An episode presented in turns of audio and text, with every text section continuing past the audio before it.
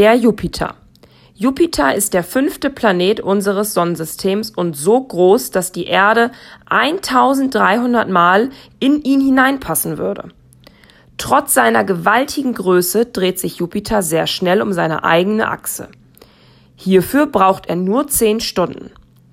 Er besteht hauptsächlich aus Gasen wie Wasserstoff und Helium und hat daher keine feste Oberfläche.